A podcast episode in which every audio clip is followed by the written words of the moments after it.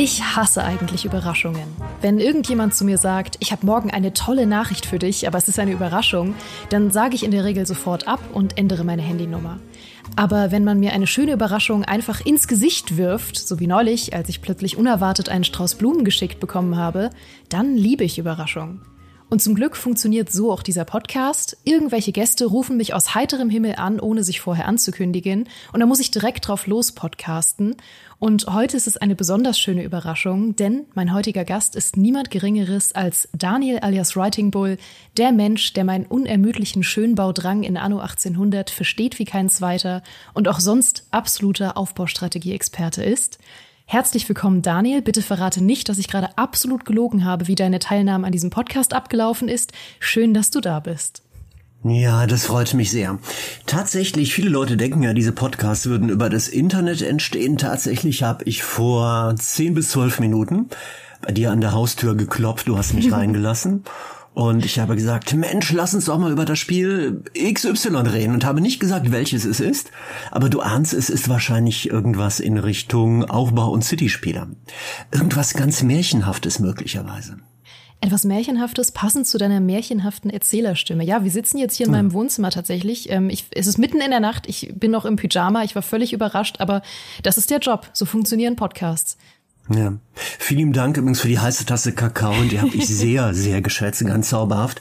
Ich hoffe, es stört dich nicht, dass ich gerade ein Schlagsahnebärtchen auf meiner Oberlippe trage. Aber nein, Ist ein gar bisschen nicht. komisch. Es sieht ganz bezaubernd aus. Dankeschön. Du hast heute etwas mitgebracht namens Fabledom. Korrekt. Ja, absolut richtig. Abgesehen von meinem Schlagsahne. Weißt du, warum ich darauf komme? Auf das Thema Schlagsahne. Mhm. Äh, Bärtchen auf der Oberlippe. Ich glaube, das kommt von Fabledom. Ohne Sch äh, ganz Entschuldigung, jetzt hätte ich fast ein furchtbares Wort Ein gesagt. grauenhaftes Wort. Da wären wir Genau. direkt gebannt worden mit diesem Podcast. Ohne Exkremente wollte ich eigentlich sagen. Nein, ganz im Ernst. Ähm, als ich Fabledom gespielt habe, es gibt eine Steam-Demo, die kann man zocken. Ähm, einer der Hauptpunkte, die mir auffiel, fast alle Männchen, die dort herumlaufen, tragen wirklich ein Schnauzbart. Ich habe mich zuerst gefragt, ob ich zum Beispiel in irgendeiner US-Krimiserie aus den 1970er Jahren gelandet bin, weil da war das letzte Mal, glaube ich, eine so hohe Schnauzbartedichte da. Und wahrscheinlich habe ich das gerade, dieses Trauma beim Spielen von Fabledom verarbeitet mit der Schlagsahne ja gerade. Und der Oberlippe, ganz genau. Das wird so sein. Jetzt, wo du sagst, ich habe gerade gestern wieder eine Folge Columbo geschaut, aber der hat ja leider keinen Schnauzbart, im Gegensatz zu Magnum, auf den du wahrscheinlich anspielst. Ja, mm. Aber wir schweifen schon wieder ab. Ich, deswegen podcast ich so gern mit dir. Weißt du, wir reden immer über alles, nur nicht über Fabledom. Über Fabledom könnten wir reden, ganz genau. Ja. Und das ist, das ist ein märchenhafter Citybuilder in einer Märchenwelt. Gibt's wie gesagt eine Steam-Demo. Man kann auf kleinen quadratischen Feldern auf so Minikarten herumlaufen, kann Häuschen bauen, kann als Prinz oder als Prinzessin spielen, kann versuchen, eine, eine Herzensdame oder einen Herzensmann zu finden, einen Herrscher von einem anderen Königreich. Mit Waren kann man ihn bezirzen oder damit, dass man ihm Truppen schickt für seine Feinde, um die zu massakrieren, irgendwas in der Art. Ganz zauberhaftes Spiel mit Tag und mit nicht mit Tag und Nacht, mit Sommer- und Winterwechsel. Tja, das ist es. Worüber reden wir jetzt? über was völlig anderes. Reden wir über Columbo. Nee, ähm, du hast es schon erwähnt, eine der besonderen Mechaniken von Fabledom sind ja diese Romanzen. Und Ja. das wäre tatsächlich mir völlig neu, dass das in einem klassischen Aufbauspiel so Romanzen drinne sind, die ja, wenn ich das richtig verstehe, so ein bisschen wie in ja, Crusader Kings funktionieren, so ein bisschen über Diplomatie. Aber wie kann man sich das vorstellen? Ganz romantisch, zuckersüß, bezaubernd, mit Herzchen, die über den Bildschirm fliegen. Also du kannst aussuchen, ob du als Prinzessin oder als Prinz startest. Ich bin als hab als Prinz gestartet, hab mir dann kann man sich als Ziel wünschen, ob man sich eine Prinzessin oder einen Prinzen wünscht. Da habe ich mir gedacht, dann wollen wir ein bisschen vom vom Real Life ab ähm, weggehen und habe mir das Ziel gesetzt, dass ich einen Prinzen bekomme. In einem anderen Königreich, in Umgarne, ist auch ist man auch ein bisschen sicherer, damit meine Frau bisweilen, die guckt mir bisweilen doch argwöhnisch über die Schultern, was ich so alles mache. da habe ich gedacht, ich verfremde das mal ein, ein kleines bisschen. Und ähm, es beginnt tatsächlich damit, dass man sich so ein Ziel setzt. Also Spielziel ist erreicht, wenn ich eine Herzensdame oder einen Herzensmann gewinne. Und die lernt man kennen als Prinzen anderer Königreiche. Man baut es so ganz normal so ein bisschen seine Stadt auf, auf kleinen, kleinen Quadraten, zieht ähm, Straßen hin und her, baut ein paar ein paar Häuschen für seine Fables, also für seine kleinen Märchen gestalten. Männlein und ähm, Fräuleins, die dann herumlaufen und die für einen ähm, Hütten beziehen oder Haushaltsvorstände sind auch in Wohnhäusern, Bäume fallen, Getreidefelder anlegen und solche Sachen machen. Und allmählich erwirbt man sich einen Ruf. Andere Leute melden sich irgendwann bei einem, also Prinzen oder Prinzessin fremder Königreiche, und sagen, hey, du hast aber was Zauberhaftes dort aufgebaut. Du wirkst auch sehr sympathisch und stattlich auf mich und dann beginnt ein kleiner Flirt. Da kann man auf einen Flirt-Button klicken. Wenn man das macht, dann fühlt sich das Gegenüber furchtbar geschmeichelt und dann fliegen so kleine Herzen tatsächlich über den Bildschirm. Es ist zuckersüß, absolut zuckersüß gemacht. Herrlich. Es ist mal eine ganz andere Zielsetzung in Aufbauspielen. Ich finde das spannend. Und der Aufbauteil, wie kann man sich den vorstellen? Ich meine, es wird tatsächlich ja von den Leuten, die es schon gespielt haben, jetzt in der Demo, immer ein bisschen mit Siedler verglichen. Aber ich habe gesehen, dass es auch eher so ein paar Anno-Anleihen hat, zum Beispiel mit den verschiedenen Bevölkerungsstufen, die dann auch wieder verschiedene Berufe ausüben und so. Wie, wie würdest du es beschreiben? Ja, kein Podcast, kein Podcast, kein Gespräch kein Testartikel, kein Video, das man aufnimmt über ein Citybilder, ohne dass das böse, böse Wort fällt. Sag es. Die Siedler. Geht gar nicht anders, weil das ist bei, bei vielen von uns geistert das im, im Kopf hinten rum. Aber es ist wirklich ähm, eigentlich eine, eine ganz, ganz andere Art, ganz, ganz andere Art von, von, von Spiel. Es ist tatsächlich sehr konventionell gemacht. Also das, was er gerade erzählt hatten, dieser ähm, Part mit den ähm, damit, dass man Menschen umgarnen kann und als Spielziel halt das hatte, ein Herz für sich selber zu gewinnen. Das ist das, was sehr, sehr besonders ist, aber der Rest ist eigentlich sehr konventionell. Das Spiel punktet eigentlich nicht damit, dass es einen zuschüttet mit innovativen Spielmechaniken. Der Rest ist ganz konventionell gemacht. Wie gesagt, diese Quadrate, man setzt Häuschen drauf, man hat ähm, Waren und Bedürfnisse, die die Damen und Herren Bewohner halt haben und man muss mehr herstellen, als man nachgefragt wird. Du hast einen Zufriedenheitsindex. Ist der hoch, ziehen mehr Leute zu dir hin, ist der niedrig, dann sind die Leute eventuell unzufrieden und solche Geschichten halt. Der Rest ist ganz konventionell. Das Spiel punktet im Prinzip, also bei mir zumindest, eigentlich vor allem mit der Atmosphäre. Erstmal, du hast einen Farbschock. Also ich habe eben schon gesagt, 1970er Jahre, alle Schnauzbarträger, das sind tatsächlich die, die Männer, die, die männlichen Figuren, die dir entgegentrippeln auf der Karte, tragen alle schwarze Schnauzbärte im Augenblick. Aber auch sonst 70er Jahre Schock, du hast das Gefühl, du bist auf Droge. Du hast dir irgendwie LSD-Pilze reingepfiffen und alles ist in grellen psychedelischen Farben getaucht. Dein Bildschirm ertrinkt in satten Farben. Du, du greifst instinktiv an deinen Bildschirmknopf und versuchst die Farben runterzudrehen von der, von der Sättigkeit her. Es ist wirklich eine absolute Farbüberwältigung, die, die stattfindet. Selbst der Winter, Jahreszeitwechsel, das ist nicht nicht, nicht so, dass das Licht irgendwie jetzt ein bisschen düsterer wird und nur der Schnee ein wenig glitzert, sondern das sind blaue, weiße, satte Farben auch da. Das Spiel schwelgt in, in einer süßen, in einer überwältigenden Grafik und der Soundtrack kommt auch noch dazu. Also wirklich ein ganz lieblicher, vor sich hin plätschender und dich um schmeichelnder und warmer Soundtrack, in dem du dich zurücklehnen kannst und wo du dir wirklich die ganze Zeit einbildest, vor dir in der rechten Hand oder falls du Linkshänder bist, in der linken deine Maus, in der anderen Hand ein Pott voll mit Schokolade mit ganz viel Schlagsahne drauf. ich podcaste selten so poetisch, wie wenn du zu Gast bist. Finde ich immer sehr schön.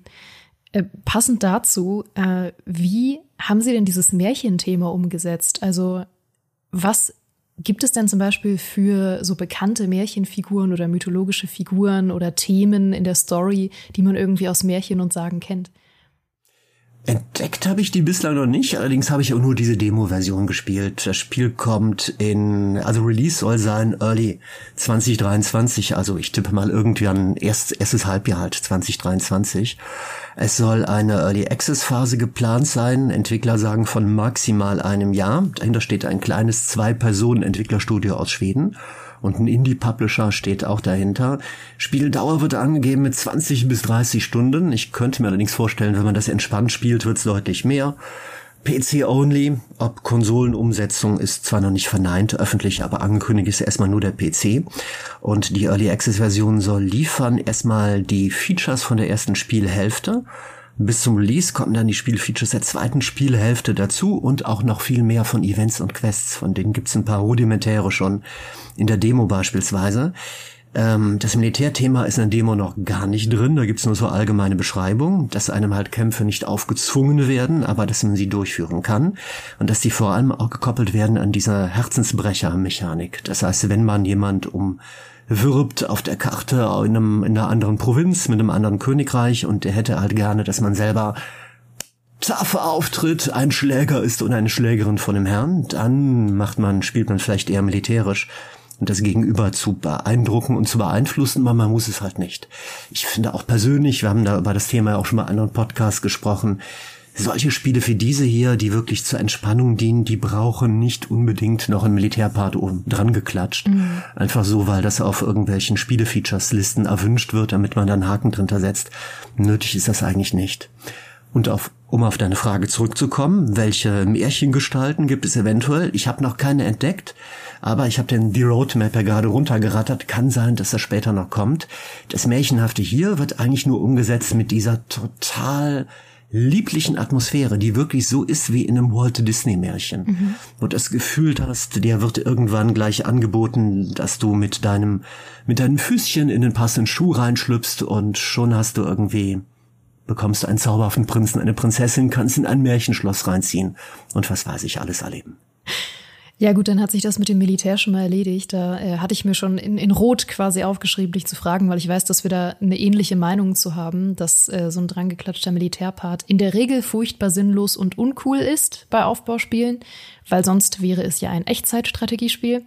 Aber gut, dann müssen wir da wohl abwarten. Ich habe auch gelesen, weil du die Roadmap ansprichst, dass es ähm, noch so Schönheitswettbewerbe für die eigene Stadt geben soll, wo dann irgendwie Schönbauen noch äh, motivierender sein soll. Und das interessiert mich besonders. Hast du da schon eine Ahnung, ähm, basierend auf dem, wie du dekorieren kannst und so, wie das dann ablaufen könnte?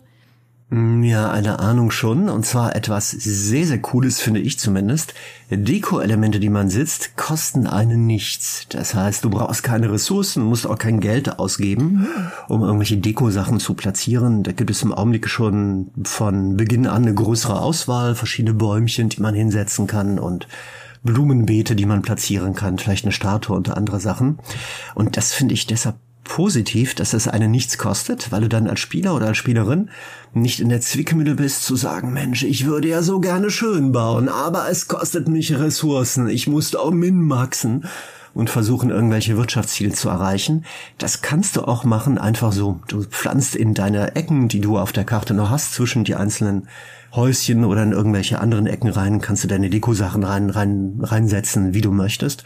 Und das finde ich sehr nett. Allerdings habe ich auch noch nicht gesehen, dass das irgendwie einen spielerischen Nutzen hätte. Das heißt, dann wird die Stadt nicht zufriedener oder die, die Schönheitswerte steigen hoch, sondern das ist tatsächlich nur Deko. Das heißt, du kannst dekorieren, du musst nicht. Die meisten Leute werden wahrscheinlich dekorieren, denke ich mal. Es gibt auch einen Screenshot-Modus. Wenn man den benutzt, dann werden automatisch alle störenden Interface-Elemente weggeblendet.